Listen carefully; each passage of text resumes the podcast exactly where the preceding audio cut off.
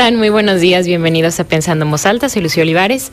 Los saludo con mucho gusto hoy sábado 2 de septiembre de 2022, son las 11 de la mañana con dos minutos. Tenemos 28 grados centígrados en el centro de Torreón. Y bueno, como siempre ya saben, un placer que nos encontremos aquí para platicar, aprender, reflexionar, cuestionarnos tantas cosas. Y hoy me siento súper honrada de que esté aquí conmigo Saturno. ¿Cómo estás, Saturno? Muy bien, ¿tú, Lucía? Bien. ¿Quién es Saturno? ¿Quién es Saturno? Si pudiera responder eso, probablemente estaría muerto. Entonces, no, no tengo la respuesta. Seguimos, ¿Quién es Saturno? Lo seguimos escribiendo, pero podemos decir que has hecho, podemos decir que has estudiado, es un cineasta, lagunero. Ah, pero eso no soy yo. ¿Qué es? Eh, exactamente, yo no soy mi carrera. Ay, vamos a empezar así de profundo. Por eso te digo, si me preguntas quién soy yo. No, pero dije, dije, podemos decir que has hecho. Ah, bueno, eso sí. Que has estudiado. Bueno, estudié cine, soy cineasta y fundamentalmente es a lo que a lo que vengo, un poco, un poco de eso da la coyuntura actual. Y bueno, el primer lagunero nominado a un Ariel. Corrección, en el área de animación. En el área de animación por la melodía torrencial.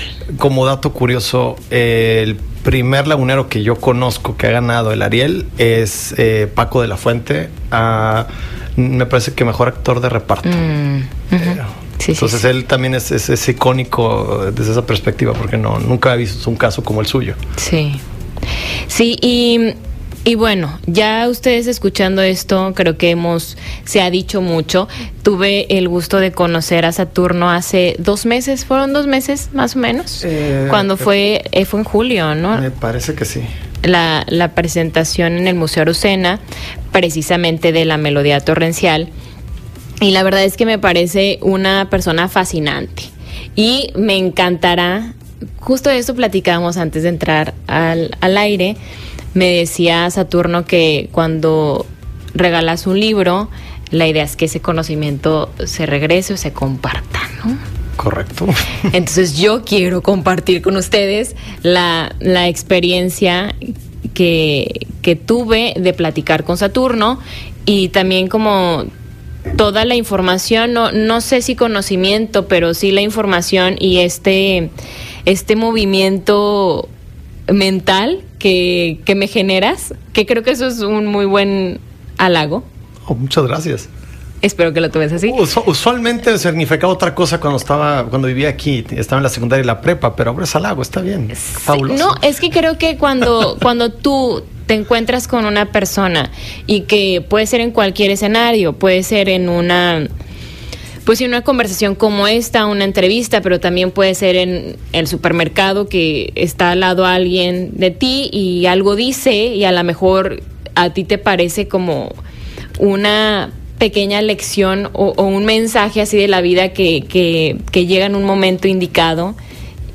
Y siento que sí hay, hay personas mágicas o que su, su presencia viene de, eso estoy segura, que su presencia viene a dejarte algo en determinado momento, ¿no? Y que conectamos con los procesos a veces mucho más que con las personas. Entonces, pues bueno, yo eh, encantada de, de, abrir esta conversación que la que decimos enfocarla en el talento y en el trabajo. ¿Por qué? Les voy a explicar un poquito por qué. Porque en esta, en esta plática que teníamos, Saturno y yo, sobre su pues sí, su, su obra sobre la melodía torrencial, sobre su trayectoria, yo le preguntaba, ay, no me acuerdo específicamente cuál fue la pregunta, no sé si tú te acuerdes, pero era algo como, sí, como, como qué se hace con el talento y, me acuerdo no de la pregunta, pero sí de la respuesta, que me dijiste que no te gusta tanto hablar de talento, sino del trabajo. El, talento me parece que está sobrevalorado. Eh, el, talento es bueno, definitivamente que no, puede uno eh, darle, no, darle algún tipo de peso o consideración, pero realmente es el trabajo diario el que, el que tiene un impacto, más que el talento mismo. Yo he conocido gente con gran talento, pero que no empezaron ese guion no empezaron esa película, eh, a lo mejor ni siquiera aplicaron a ese trabajo porque no tenían el portafolio, a pesar de que es gente que de haberse lo puesto como meta, lo hubiese logrado mucho más rápido que otros. Y he tenido otros casos de, amistades que empezaron eh, como probadores de videojuegos, por ejemplo, y ahora ya son diseñadores de nivel. Y a lo mejor no era gente que, parecía la, la, opción más obvia para llegar a ese puesto. Y en cambio, con el tiempo, lograron dominar la, su arte y llegar hasta ahí. Y no dudo que esa persona en particular siga creciendo.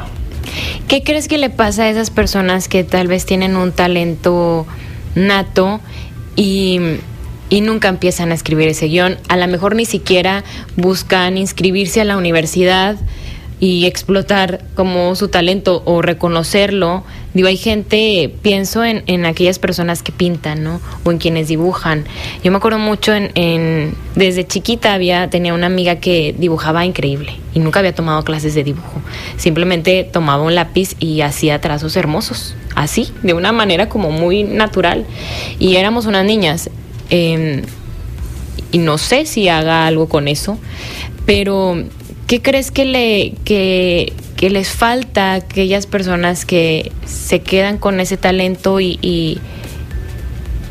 y, no buscan materializar? Bueno, tener un talento no te obliga a seguir ese camino. Tienes que tener una vocación, una determinación.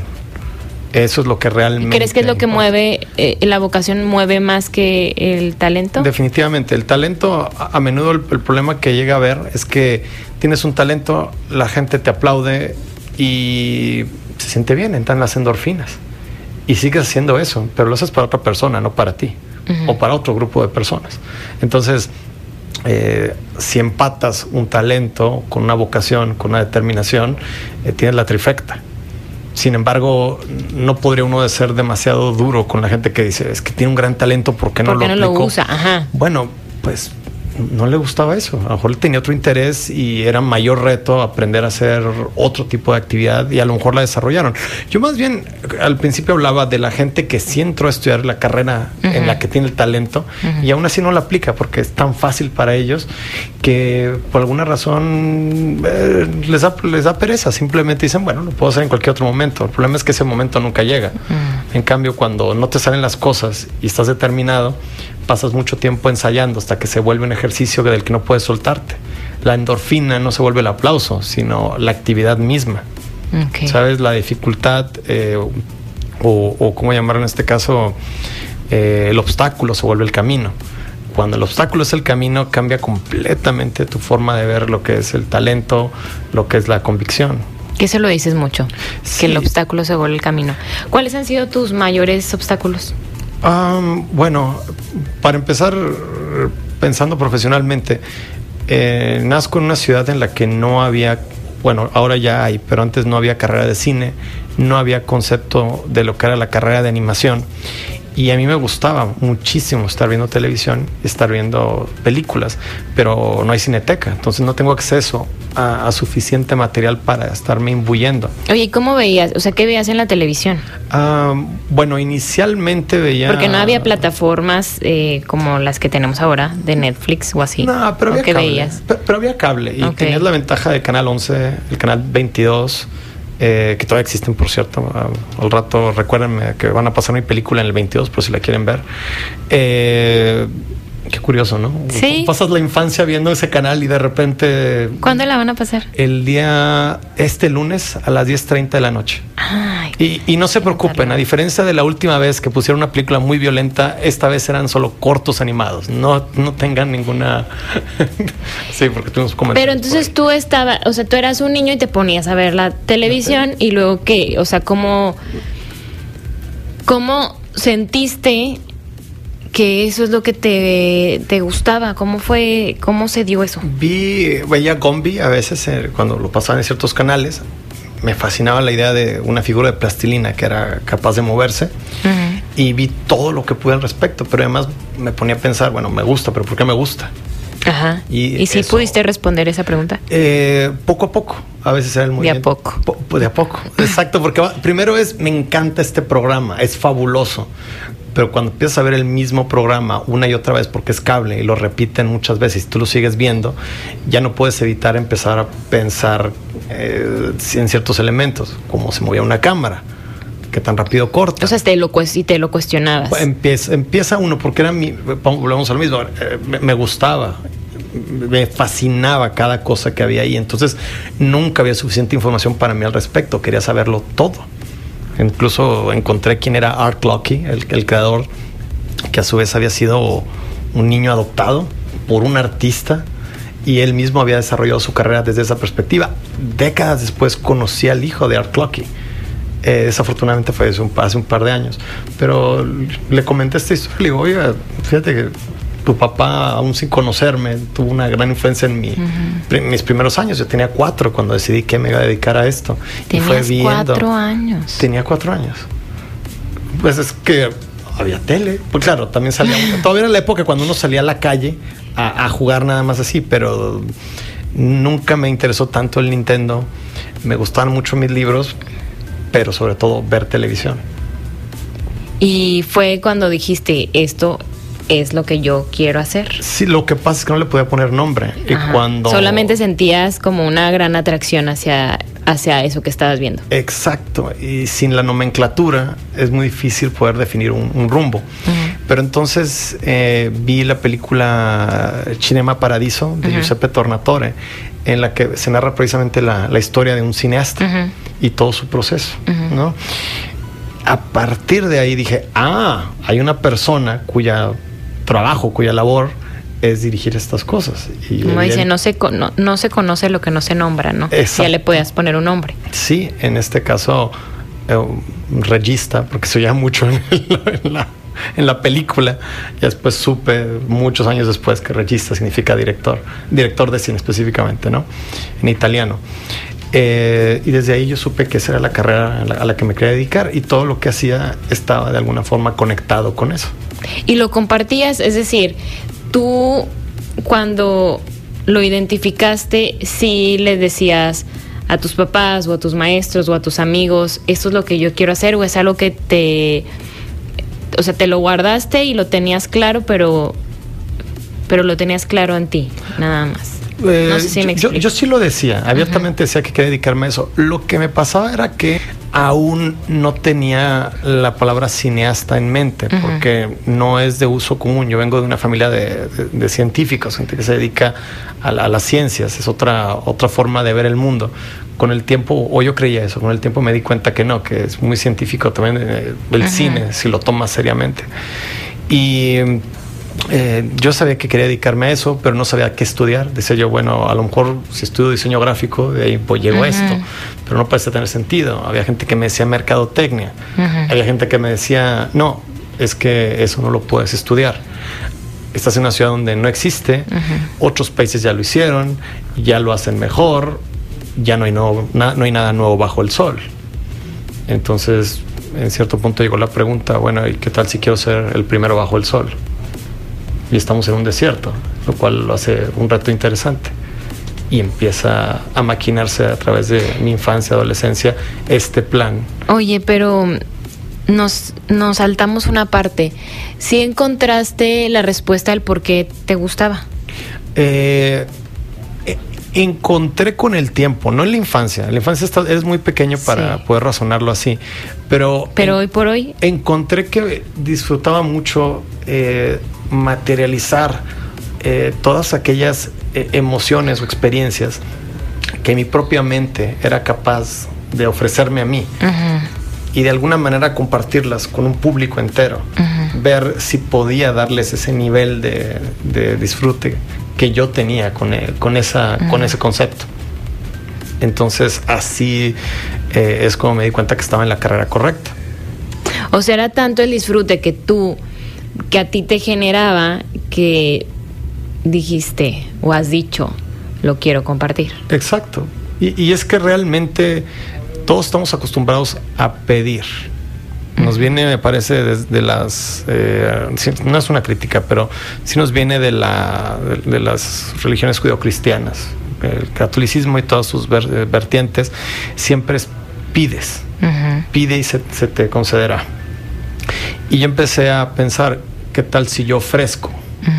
¿Qué pasa si yo ofrezco? Obtengo ¿Qué, obtengo si yo ofrezco? Y me di cuenta que el constantemente estar pensando cómo ofrecer una experiencia hace que yo termine disfrutando mal la experiencia y, y nunca me decepciono. Nunca, nunca pienso, ah, no fue lo que yo esperaba. Nunca. No en, no en el aspecto directo de lo que estoy haciendo, de la actividad. Eh, normalmente cuando ganas un premio nunca es lo que la gente cree, que va a ser espectacular. ¿no? El festival a veces ni te los manda. A, veces eh, se acaba el evento y lo que quieren todos los organizadores es irse a su casa. Claro. Entonces, ah, ahí está tu, ahí está tu estatuilla, suerte. Entonces, lo que te da el proceso no te lo puede igualar ninguna otra cosa material. El disfrute del proceso, que también fue de las cosas que, compartiste en esa presentación en el Museo y que me encantó. Cuando alguien del público te preguntó cuánto cuánto costaba, o sea, cuánto cuesta hacer una película. Y recuerdo que tu respuesta fue que aquí la gente le importa mucho conocer el precio de las cosas, pero que lo que has vivido o lo que viviste en todo este proceso, pues no tiene un valor que es muchísimo mayor que, pues, que el dinero, ¿no? Además, mucha la gente, bueno, mejor dicho, toda la gente con la que trabajé no seguía por dinero eh, para que tomaran un proyecto que no les gusta, tendrías que ofrecerles una cantidad ridícula. Sería la única manera que dijeran, bueno. Pero en esta circunstancia, vieron el tipo de proyecto que era, decían, pues es un director y productor independiente, viene con su propio guion. Eh, lleva años sin dirigir absolutamente nada, lleva más, bueno, lleva años con este proyecto lo va haciendo en pedazos. No sabemos cuál será el resultado. No lo respalda ninguna productora, ninguna distribuidora. Quizá entramos al proyecto, pasemos meses o años y al final el proyecto nunca se vea. ¿Y ahí qué es? ¿Me respondes ahorita después de la pausa? Ahorita regresamos. Sí, me acuerdo.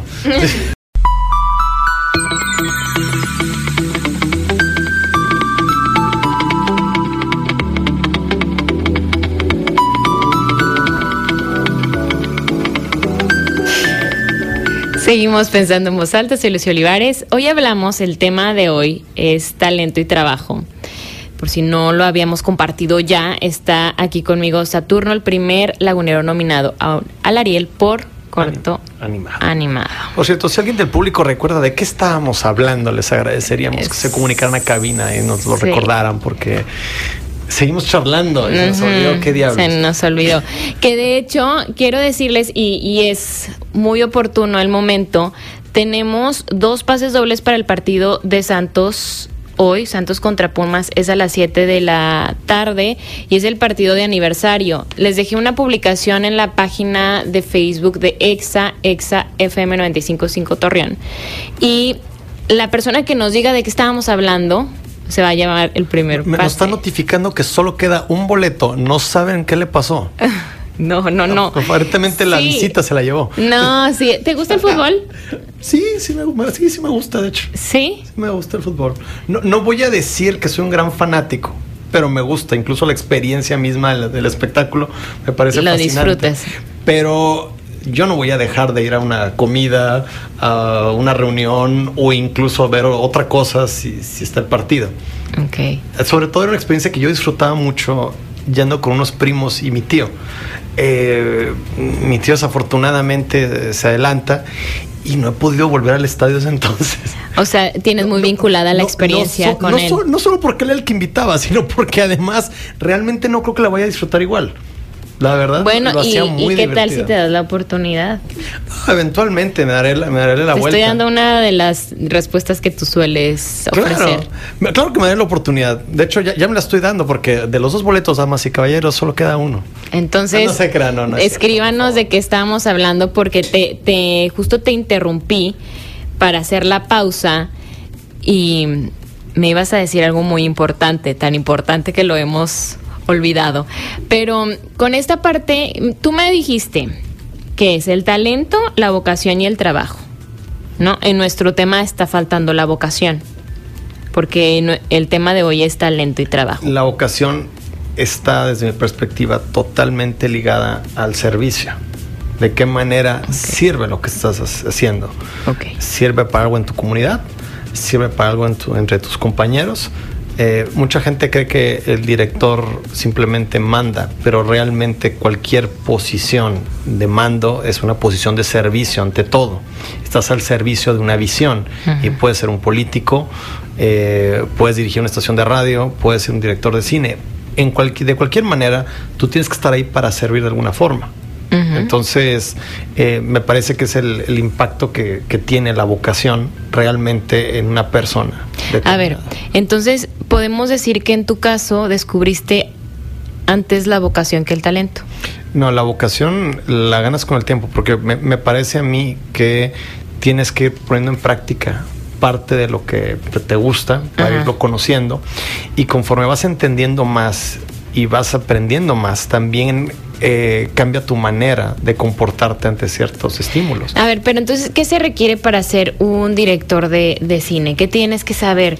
¿Qué, qué, es, ¿Qué es talento y qué es trabajo en, en esa área en específico? O sea, a ver, el niño el niño Saturno de cuatro años que veía la televisión, que veía el cine, que decía, yo siento mucho placer al estar recibiendo estos estímulos, esto que estoy viendo me, me gusta, me hace bien, yo quiero compartirlo. ¿Qué, ¿Qué tenías? O sea, porque creo que a lo mejor nos puede pasar a, a muchas personas en el caso del fútbol, que hay mucha gente que dice, ay, pues a mí me fascina el fútbol, ¿no? y, lo veo, tal vez. O me gusta mucho el cine, pero de eso a que tú tengas algo que te permita hacerlo y hacerlo bien, o sea, algo necesitas tener. Es que son cosas distintas. Eh, por un lado, me parece que estás hablando de inteligencia emocional, lo cual desafortunadamente en ninguna carrera se enseña. Si se enseñara, no, pero me refiero más a habilidades. Ah, bueno, en algo respecto técnico. iba a decir aparte que si, se enseñaran inteligencia emocional, probablemente los ingenieros serían menos odiados. Pero, pero en, el, caso de, la, de, la, carrera de, cine, eh, movimiento de cámara, montaje, eh, uso de color, eh, tienes que tener por lo menos nociones de, de, guionismo, entender los ritmos a los que se mueve una historia primero en papel y cómo eso se traduce a, pantalla, eh, trabajo con actores, eh, físicamente de cómo estás comunicando algo, no es solamente lleguen y hablen frente a la pantalla, eh, tiene que haber una comunicación a nivel corporal que no, en la que no participe el diálogo. entonces son una serie de elementos, incluso esta administración básica de cuánto cuestan las cosas, eh, a qué ritmo vas a ir pagándolas, eh, qué cosas sí vale, qué servicio vale lo que te están diciendo que vale, qué servicio sabes que puede costar más barato, eh, cuando estás frente a un verdadero talento y cuando alguien te está vendiendo humo y para saber cuando estás frente a un verdadero talento es porque ya has conocido mucho. Me parece que sí, ya tienes, eh, tuviste que haber pasado, creo, no dudo que haya gente que tenga un talento natural que desde el día uno ya sepa todo, ¿no? Ya, ya, ya lo intuya, bueno, no saberlo, pero lo intuya. Pero definitivamente uno empieza a entender el talento cuando pasado cierto tiempo y, y practicando algo de tu carrera, eres capaz de decir, a él le queda mejor que a mí por estos motivos. Y ahí empiezas a identificar quiénes son los verdaderos talentos y empiezas a buscarlos para que vengan a tus proyectos. Cuando tú empezaste a estudiar cine, que lo estudiaste en Canadá. Sí. ¿Cómo fue esa experiencia de llegar el primer día a tu universidad a tu salón de clases. No sé si te acuerdas cuál fue la primera eh, De hecho, sí, pero fue muy decepcionante. Voy a tener que hablar del tercero, porque el primer día era la clase que se tenía que eh, practicar. Eh, después de otra clase horrible, FFAR se llamaba la bueno, esa era por clave, Performing Arts in Canada, y era una clase de 690 personas y había una especie de segunda clase más pequeña en la que comentaban lo que se había comentado en el foro este gigantesco.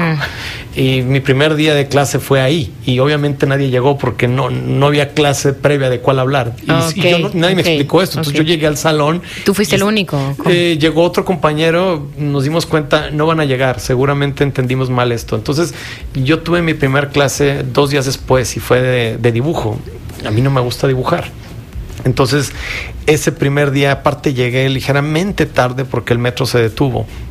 Eh, para quienes no, no, conozcan Montreal, a veces sucede que cuando se detiene el metro es porque probablemente alguien saltó. Entonces, eh, probablemente llegué tarde eh, por culpa de alguien que había perdido el sentido de la vida. Entonces, llego ligeramente tarde a la clase, entro al salón, me siento y lo que el mayor impacto que tuvo en mi carrera, curiosamente, eh, ese primer día, no fue lo que dijo el profesor, no fue el dibujo, sino que se acerca un joven y, me dice, no, noté tu acento al hablar, porque entraste y el profesor pues, entró en la dinámica de preguntar de dónde venías, etcétera. Y me dice, mi nombre es Jan Benalush, vengo de Argentina. Y nos saludamos. En el momento que tomo su mano, que por cierto tiene una horrible manera de, saludar, por alguna razón siempre va de esta forma, como si fuera un contrapicado, no te puedes saludar de frente. Es ¿Se llamaba?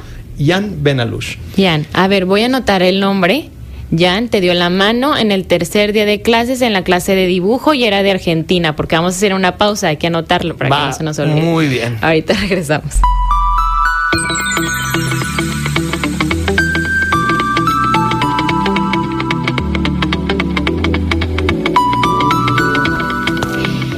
Estamos de regreso en Pensando en. Hablamos de talento y trabajo con Saturno. Y espontáneamente me acordé de qué tema habíamos hablado, por ende me gané los boletos. Es mentira. Ah. Eso es mentira. Muchas gracias a Pablo Chavira y a Erika Aguilar. Los dos son ganadores de estos, de estos boletos.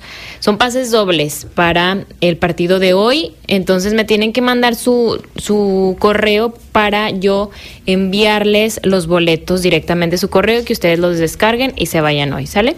Ya les respondí en la página de Facebook. Van a perder de todas maneras. No, se la van a pasar muy bien. Pablo Chavira dice, estaban hablando de cuando se arma un proyecto, las personas se unen por interés, no por lo que se les pague. Y Erika Aguilar dice, están hablando de, de que preguntan cuánto cuesta hacer un filme y que las personas que trabajaron allí no pensaban en el dinero, sino en hacer un proyecto que les gusta y que les apasiona. Así que muchas, muchas gracias, felicidades y mándenme su correo para yo enviarles los boletos. Ahorita seguimos platicando de esta parte, pero no quiero em, o más bien quiero que continuemos con la historia de Jan, el argentino que llegó. Jan llega, para esto, Jan realmente no es del todo argentino. Él es, nació en Argentina, padre francesa, eh, madre francesa, padre eh, marroquí.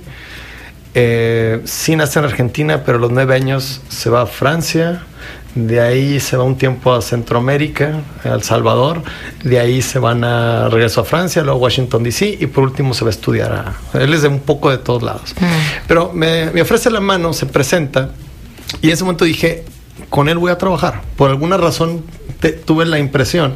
Y efectivamente es un sujeto con un gran talento, es eh, muy generoso también. Eh, es un cascarrabias, eh, eso no se le puede quitar ni modo, pero con él he trabajado en muchos proyectos. Él ha animado dos de mis proyectos, hizo el storyboard de este proyecto y es una de las amistades eh, más antiguas que tengo en Canadá. No, de hecho es la más antigua, tomando en cuenta que el primer día de clases lo vi. Y yo llevaba apenas cinco días, yo creo, en Canadá. ¿Y él esperó a que terminara la clase para llegar y presentarse ah, contigo o no? No, no, hubo una, un, pequeño intermedio. Eh, fue ahí donde me saludó por primera vez.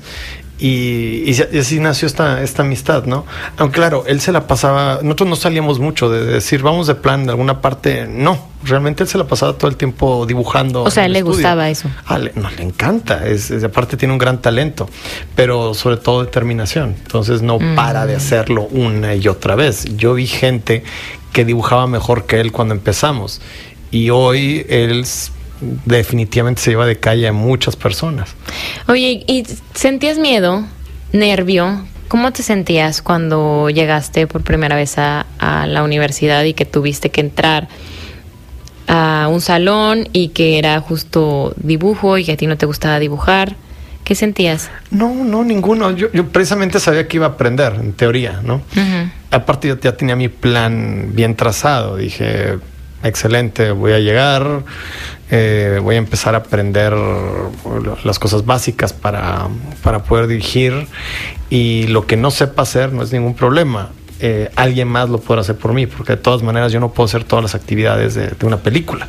No sería enriquecedor. Si haces todo tú solo, eh, el proyecto no, no gana esta cualidad tan particular que tienen las películas icónicas. Pero este nervio, me, me refiero no al nervio profesional, sino a lo mejor al nervio, eh, pues sí, social, de vida, de voy a llegar, eh, no sé si la universidad era muy grande o era eh, pequeña, si te podías perder. O sea, estoy pensando Era tal vez un poco como, como en mí, ¿no? En lo que yo podría sentir. De que, Éramos, bueno, en esa época éramos 30 mil estudiantes, 10 mil extranjeros por lo menos. Eh, son una serie de rascacielos de- del campus de mm, Sir George Williams de la Universidad de Concordia, los que tienen invadido todo el, el centro de Montreal. Hay otro campus, el campus de Loyola, que se encuentra un poco más afuera. Eh, pero probablemente era demasiado estúpido para darme cuenta de, de todas las, todo lo que podía salir mal. Yo venía pensando en todo lo que podía salir bien. Yo pensaba, ya llegué. Aplicaron entre 600 y 800. Quedamos entre 35 y 40. ¿Qué me puede salir mal? Tengo todo por delante. Hice la parte más dura que era llegar. Entonces, en una carrera que ni siquiera existía en México en ese momento. Entonces Y- tenía este optimismo. Y en esa universidad había todo tipo de, de carreras, o estaban vinculadas todas a las artes. No, hay de todo. Es una, de hecho, también tienen la, la carrera en el- lo que es el área de negocios, Ajá. es muy fuerte en Concordia. McGill, que es otra universidad eh, más antigua, eh, ellos están más hacia ciencias, pero Concordia tiene de su lado eh, negocios, artes, muchas artes. Me estoy hablando de fotografía, teatro, eh, distintas formas de diseño, hay de todo. Tú, tú te codeas con gente de todas las carreras, porque además te dicen, a ver, en, en mi caso, por ser extranjero, me decían, necesitas 120 créditos para graduarte. Los demás necesitan 90, porque ellos ya pasaron por el CEGEP. Y a mí cuando me dijeron 120 dije, fabuloso, voy a tener más materias y, y de lo que yo quiera, porque te decían, necesitas tantos créditos de animación, tantos créditos de estudios fílmicos y el resto de las carreras que quieras. Escoge la que sea, puedes entrar hasta una clase de ingeniería si te da la, te da la gana. Diseño urbano. Qué padre. Entonces yo tomé lenguas, algunas eh, materias extras de, de estudios fílmicos que no eran obligatorias, pero me parecían interesantes. Había uno como Hong Kong, Hollywood and Japan, un estudio comparativo. Había otro sobre la mujer y el cine, que también tomé eh, dos clases de diseño para teatro, una clase de actuación. Eh, eso sí te puedo decir que fue terrorífico. No me gustaba subir, no me gusta subir escenarios. Y de todas maneras lo hago, pero no me gusta. Entonces, ¿Y por qué lo elegiste? eh, precisamente porque sabía que me incomodaba y porque sabía que necesitaba eh, comprender expresión corporal. Si no lo iba a poder hacer yo correctamente, Para por lo menos ¿no? iba a poder hablar en el lenguaje de quienes sí pueden. Entonces me fui a, a esa materia. ¿Cuánto tiempo estudiaste? O sea, tu carrera, ¿cuántos Eh, años hice cuatro años Cuatro y años. medio. Debió, debí debió ser cuatro años, pero había un examen en particular. Te pedían un examen de redacción de inglés que siempre reprobaba.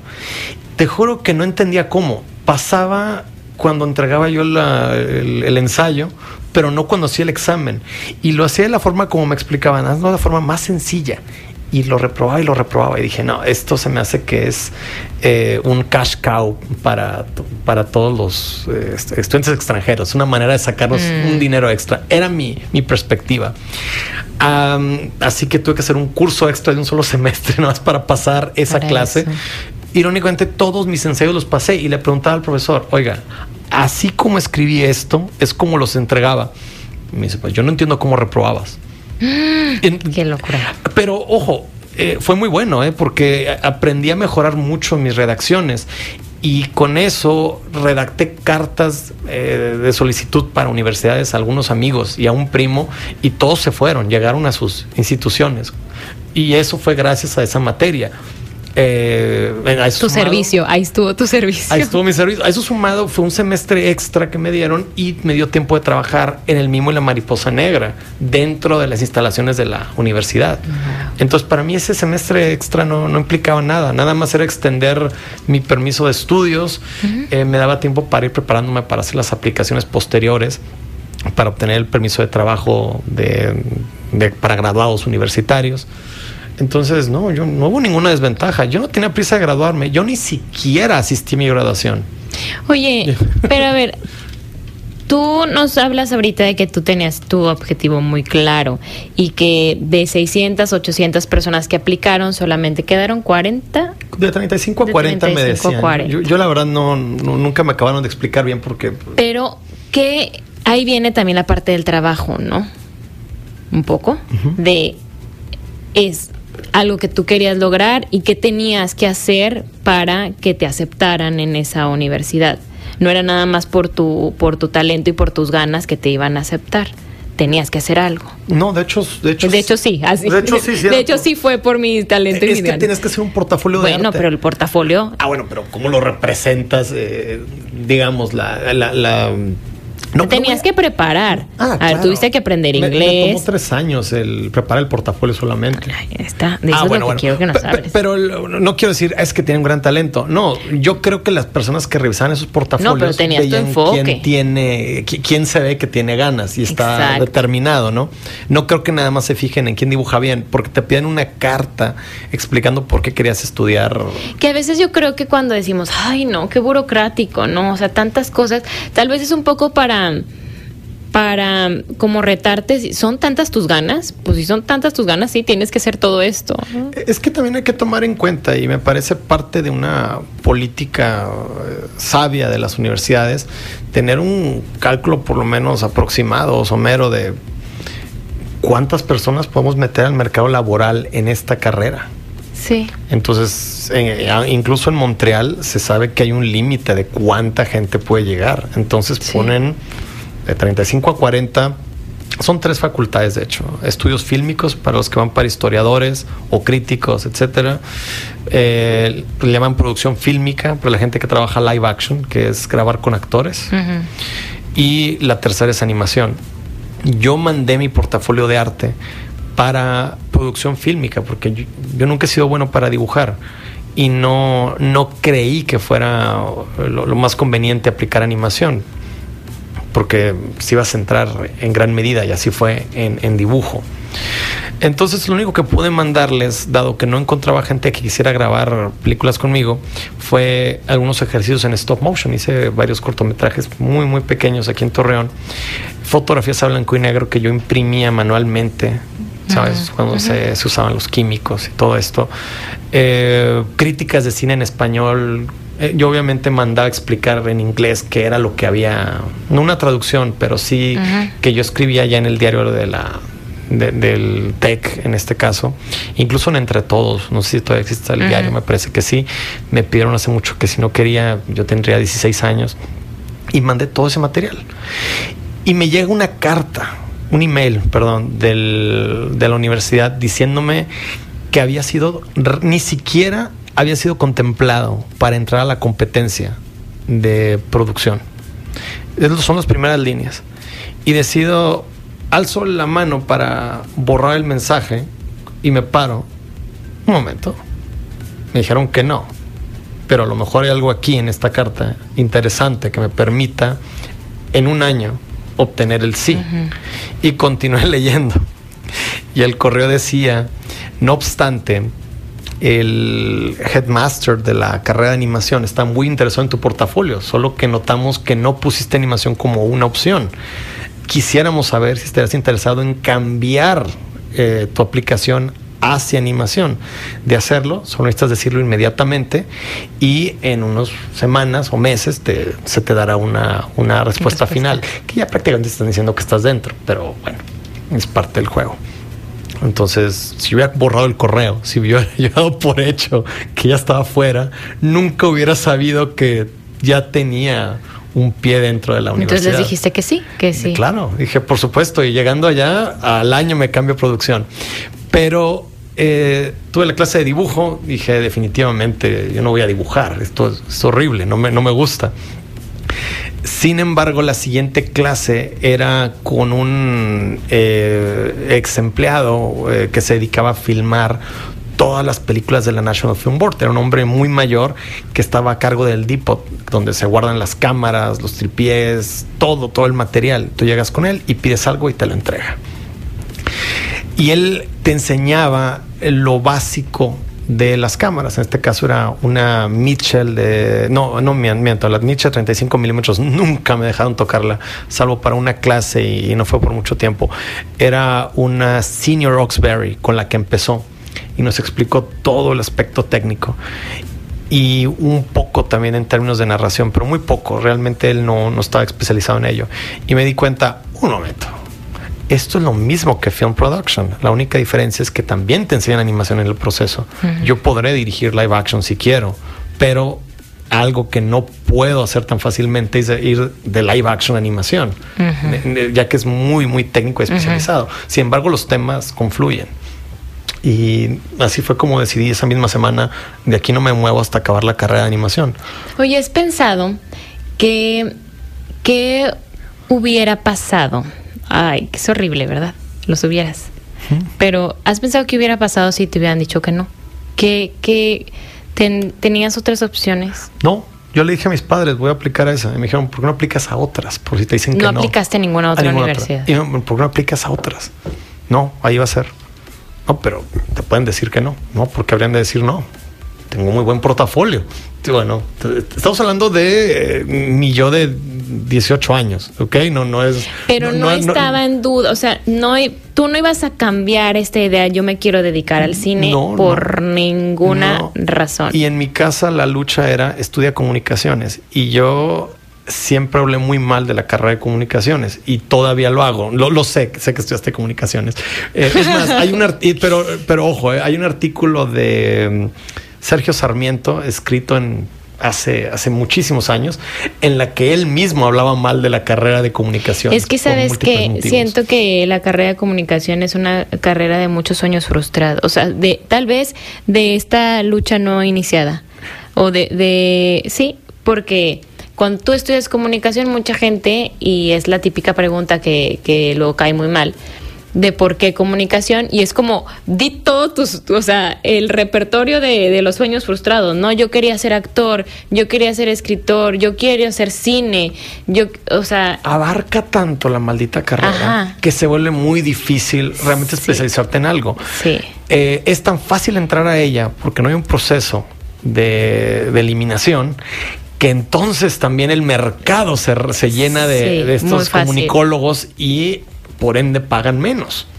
Vamos, no hablemos más de eso. Vamos a hacer una pausa y regresamos.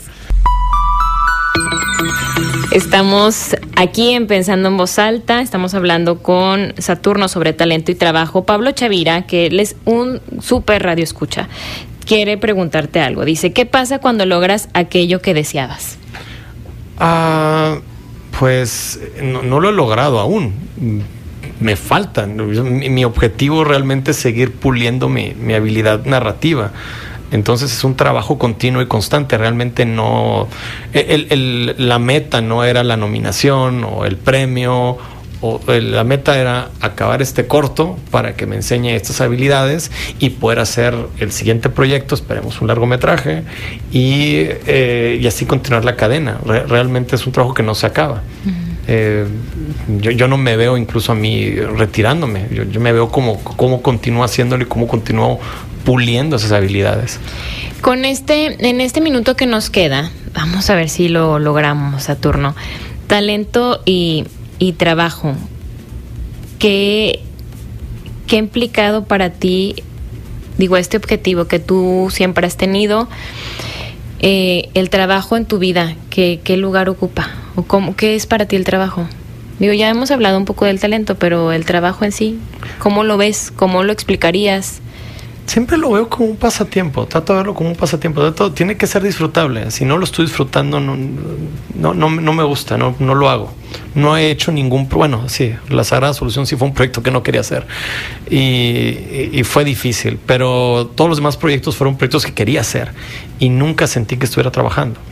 Ahora, eh, si puedo dejar de trabajar para atender un cumpleaños, atender una, una charla de café con alguien, eh, salir a caminar, lo hago, sí paro. Pero eh, obviamente acomodo todo en torno a, lo, que estoy haciendo. Trato de que no se vuelva el único centro de mi vida, porque realmente de lo que se alimenta las artes o la vida es tus experiencias y si no me doy la oportunidad de platicar con diferentes personas en diferentes contextos, en diferentes lugares o de salir, entonces, o, de leer o, de ver otras cosas, entonces no voy a pulir mi técnica de la mejor manera posible, solo estaré regurgitando lo ya hecho. ¿Qué es lo que más disfrutas en la vida? Sentarme abajo de un árbol a tomar el café. Eso es lo que eh, Eso me encanta. O sea, si hablamos de algo que no tenga que ver con trabajo, que no tenga que ver, me encanta sentarme abajo de un árbol a tomar café. De ese, de ese con hielos. ¿Y si no hubiera café? ¿Existe el árbol?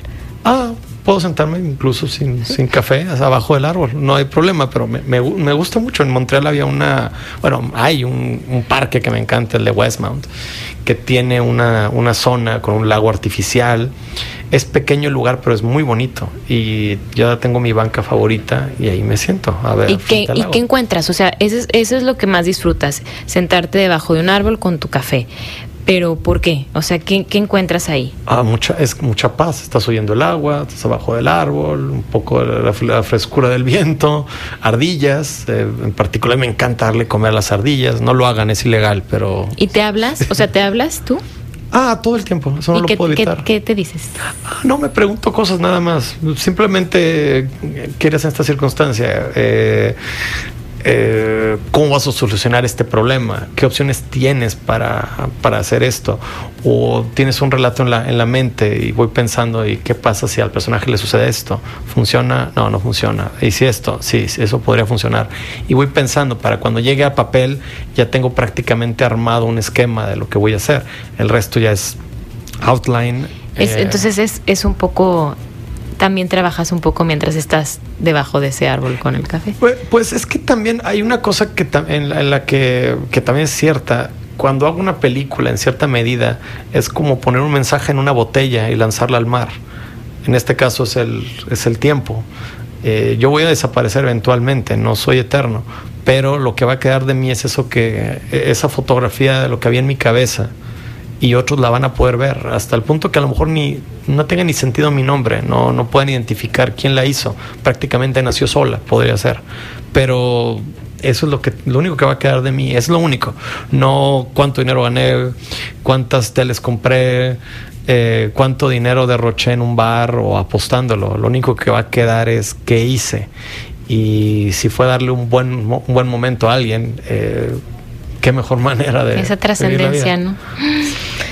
Ya nos vamos, Saturno. ¿Qué quieres decir? Uh, bueno, a todos los que estudian comunicación, eh, lamento mucho haber eh, defenestrado su carrera. Sigo pensando lo mismo. Pero... A nombre de todos ellos te perdono. Pero yo porque soy muy buena onda, yo te perdono. Te perdono. Gracias. De corazón. Gracias. Y te felicito y te agradezco de corazón todos tus mensajes, tus enseñanzas, tu valentía, tu determinación, tu trabajo, tu talento, que pues nos seguirá dando mucho, estoy segura. Esperemos que sí. Y yo te agradezco que, me has dado un buen pretexto para venir al centro, porque sé que hay una comida china muy barata cerca de el teatro, no, el museo, no, no, el teatro Nazas, y quiero ir a ver si está abierto. Muy bien, pues eh, ojalá que también el, pretexto te haya gustado la conversación, digo, ah, espero Que, que sea mejor incluso que la comida china. Siempre arruino los buenos momentos, lo sé. Sí, pero bueno, eh, te vamos conociendo. Muchas gracias, Saturno, un placer, de verdad. No, gracias a ti por invitarme. Gracias, gracias al público por aguantarme un rato. Gracias a Gerardo en los controles. Soy Lucio Olivares. Hasta el lunes. Conversar es compartir ideas. Compartir ideas. Emociones, creencias. Es pensar en voz alta. Nos escuchamos el próximo sábado. Pensando en voz alta.